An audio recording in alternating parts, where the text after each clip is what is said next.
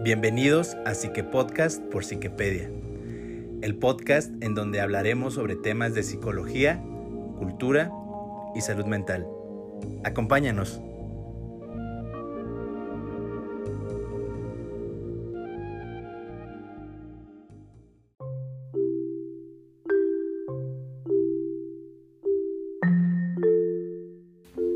Hola, ¿qué tal a todos? Sean bienvenidos a un nuevo episodio de su Psique Podcast por Psiquepedia. Yo soy Alberto San, me encuentro con la psicóloga Diana Ortiz. Psicóloga, ¿cómo está? Bien, gracias. Pues eh, estamos contentos de haber recibido eh, su, sus comentarios sobre el episodio anterior y creo que podemos este eh, decir que tenemos eh, muchas sorpresas para ustedes en cuanto a en cuanto a las secciones que estamos implementando. Sin más preámbulo eh, pasemos al tema de esta semana que es psicología clínica. Diana estará ahondando en el tema y espero, espero les guste. Bienvenida, psicóloga, adelante. Bueno, hola, hola a todos. Eh, así es, nos alegra mucho haber recibido eh, tan buenos comentarios respecto al anterior episodio y sobre todo a que la sección que fue nueva, es nueva prácticamente, les haya gustado que es estudio de caso. Entonces próximamente habrá más más episodios de estudio de caso y de análisis de personalidad. Esta semana queremos abordar un tema eh, breve, pero no por ser breve eh, deja de tener relevancia. Y obviamente me refiero a breve en el aspecto en el que vamos a hacerlo de manera general para precisamente no ahondar porque pues el tema da para muchísimo. Entonces vamos a hablar sobre la psicología clínica. ¿Qué es la psicología clínica? Bueno, la psicología clínica es una rama de la psicología tal cual que se encarga de la investigación, la evaluación, diagnóstico, tratamiento, este, rehabilitación, entre otras cosas referentes a cuestiones que afectan la salud mental y que causan un malestar y un sufrimiento a quien las padece. La psicología clínica estudia eh, elementos que tienen eh, pues incidencia en trastornos y patologías mentales y de la conducta con el objetivo de restaurar el equilibrio psicológico ¿no? y recuperar la salud y el bienestar de este mismo. Los orígenes de la psicología clínica se remotan a 1896 con Whitmer en las primeras décadas del siglo XX siendo la psicoterapia y el asesoramiento psicológico dos de las prácticas más importantes de esta disciplina. Uno de sus objetivos es procurar cuidar y mejorar la salud a todos los niveles desde una perspectiva biopsicosocial eh, en las personas. Todo esto eh, se realiza a través como les decía, de la aplicación de los conocimientos específicamente en cuestión clínica, habilidades, técnicas e instrumentos de la psicología enfocados precisamente a esta rama.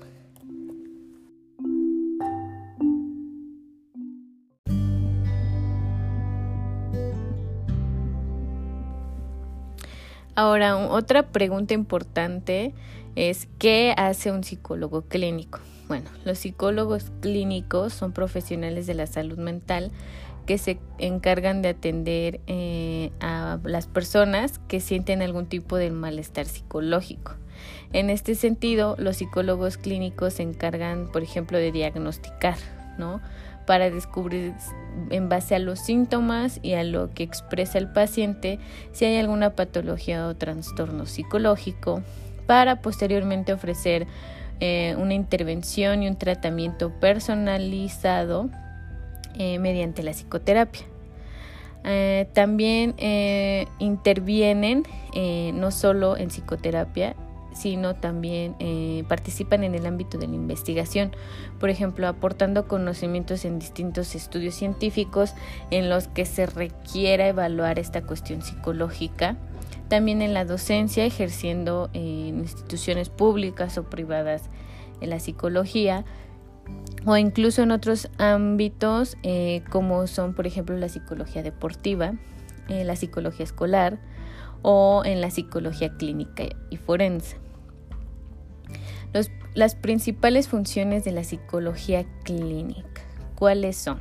Bueno, eh, varían, son, son varias, este, pero vamos a tocar algunas que nos parecen como las principales o las más importantes. Y la primera sería la evaluación psicológica. ¿no? Es una función importante dentro de la psicología clínica eh, porque proporciona la información al paciente a través de diferentes instrumentos que implementa el psicólogo, ¿no? Entrevistas, observación, baterías de test psicológicos, escalas, cuestionarios, etc. Con el objetivo de evaluar eh, y cuantificar también este, no solo emociones o pensamientos o conductas o incluso factores ambientales que influyen en la conducta del paciente. La otra es el diagnóstico.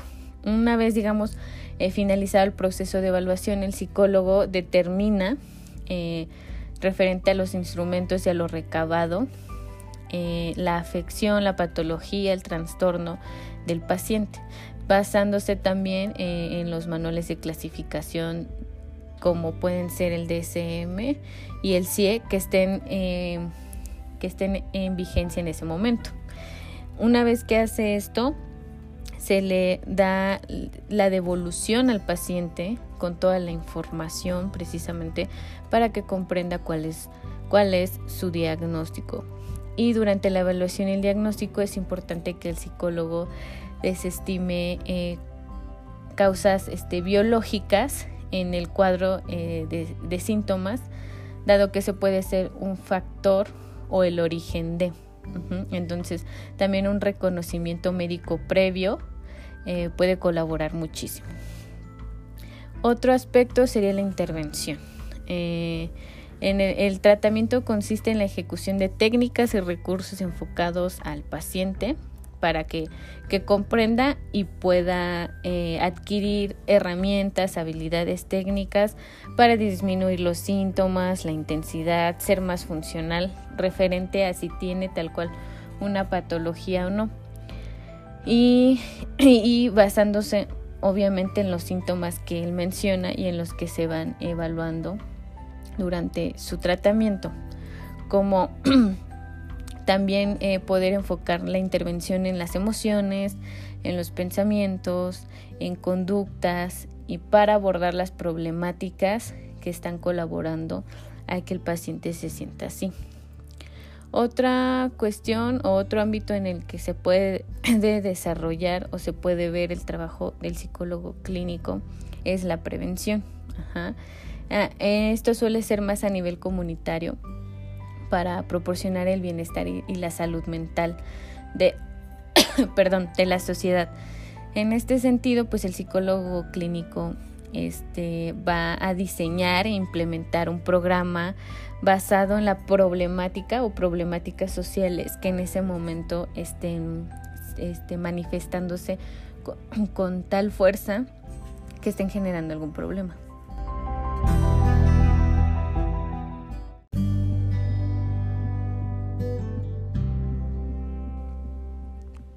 Otro factor es la investigación. Eh, la psicología pues tiene su base teórica y, práctica y se apoya de un método científico. Y en la especialidad o en la rama clínica pues no es la excepción. De ahí que algunos psicólogos clínicos enfoquen su trabajo al desarrollo de estudios experimentales, eh, para tratar eh, patologías específicas, eh, la constatación de posibles correlaciones, las variantes internas y externas asociadas precisamente a las patologías mentales y, otros objetivos de su investigación pueden ser el diseño de pruebas psicométricas, de evaluación psicológica y la valoración de la efectividad de nuevos tratamientos y técnicas, todo con la finalidad de mejorar y ir actualizándonos eh, referente a cómo eh, siguen evolucionando las patologías y actualizar incluso hasta los manuales. Y por último, el asesoramiento. En los últimos años pues se ha puesto muy de moda el asesoramiento en cuestión de ámbitos de vida, eh, la inteligencia emocional, eh, prácticamente como si se estuviera ejecutando un entrenador emocional, ¿no? Entonces de ahí es que surge también la famosa figura del coach, pero en este caso el psicólogo clínico tiene una preparación, una especialidad, técnicas, herramientas, conocimiento ha invertido en todo esto. Por ello, digamos, eh, obviamente cambia la manera en la que asesora o orienta en este caso, a diferencia de un coach. Pero bueno, esto es otro debate que tal vez realizaremos más adelante entre la figura del coach y la figura del psicólogo.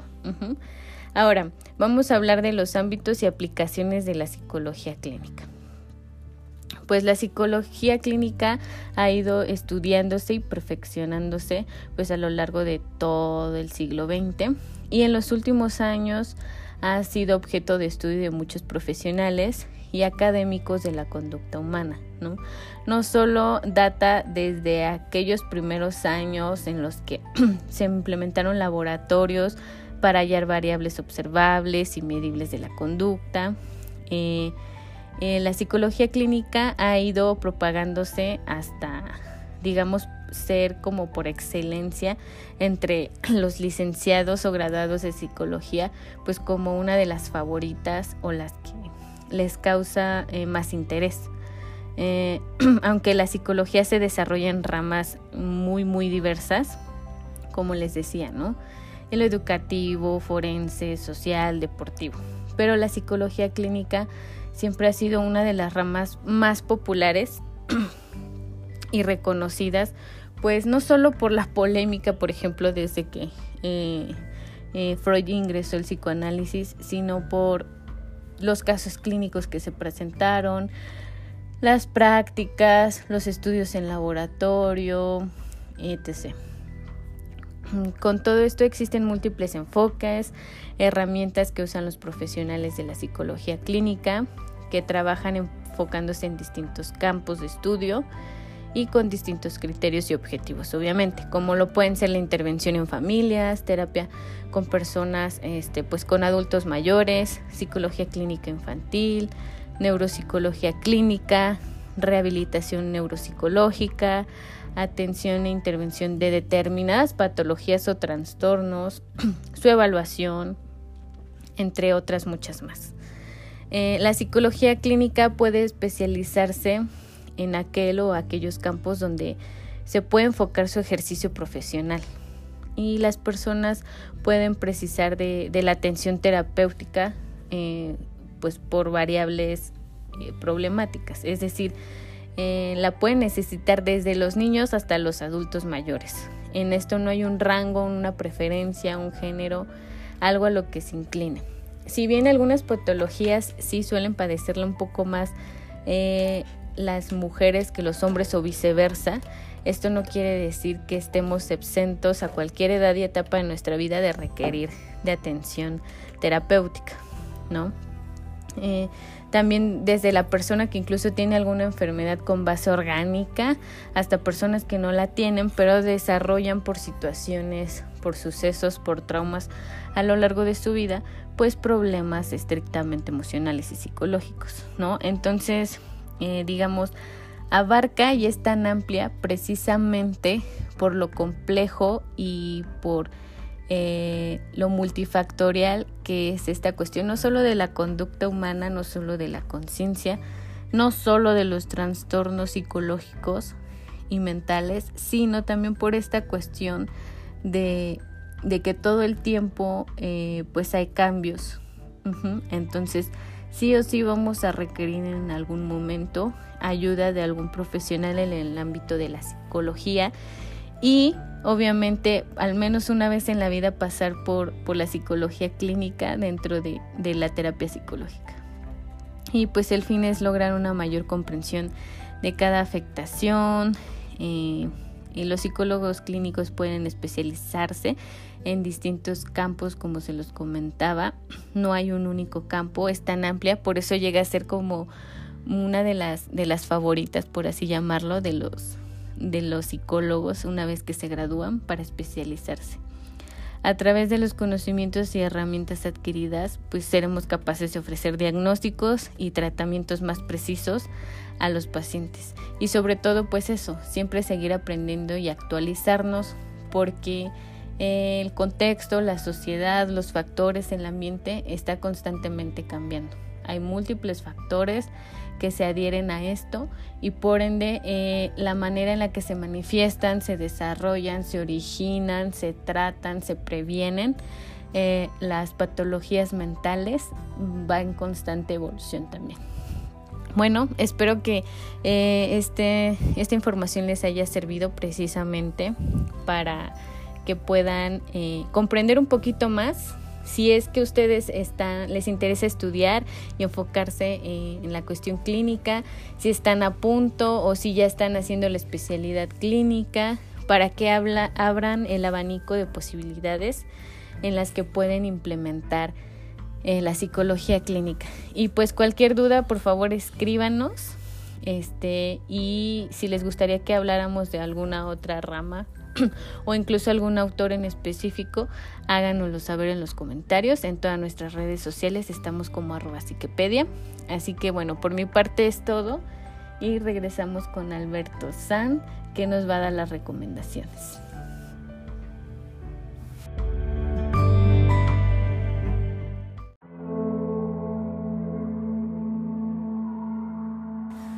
Bueno, pues ya volvemos volvemos con estas recomendaciones musicales de este Psique Podcast. La primera em, se llama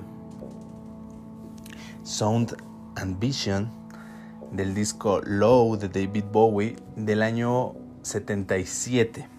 Es la canción más em, accesible de todo el disco, eh, pero no por ello la menos intrigante. Y es prácticamente un retrato sonoro del ensimismamiento por el que David atravesó durante su desintoxicación y exilio en Berlín.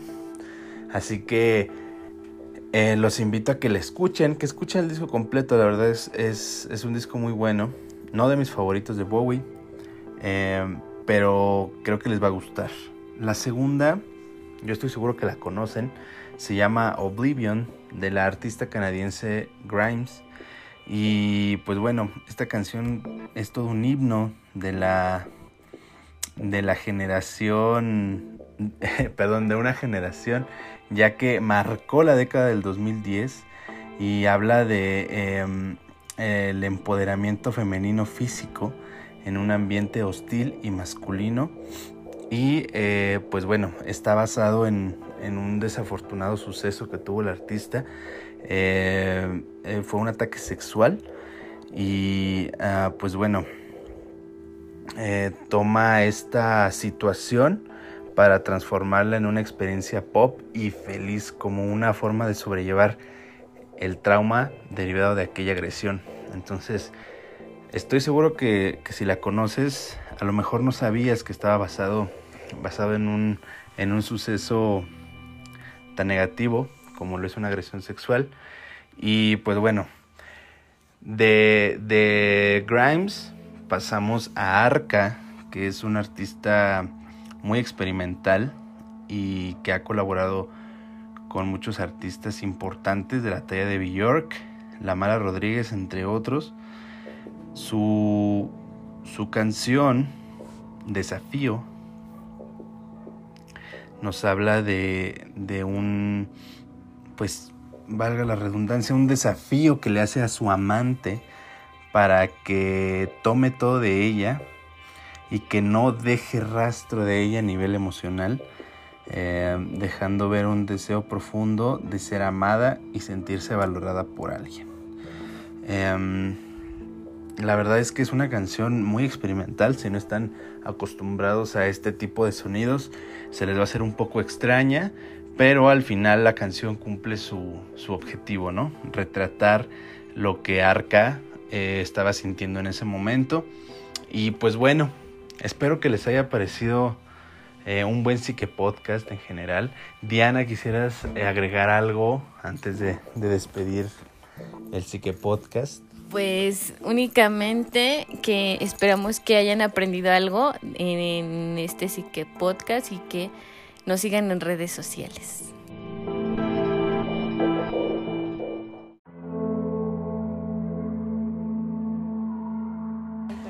Así es, así es. Eh, que nos sigan en, en, redes sociales y que estén muy atentos al Instagram ya que vamos a estar haciendo lives mensuales eh, con profesionales de la salud y tratando temas que les pueden interesar mucho. Eh, por esta ocasión es todo y agradecemos infinitamente que nos hayan prestado el favor de su atención y hasta la próxima. Bye bye.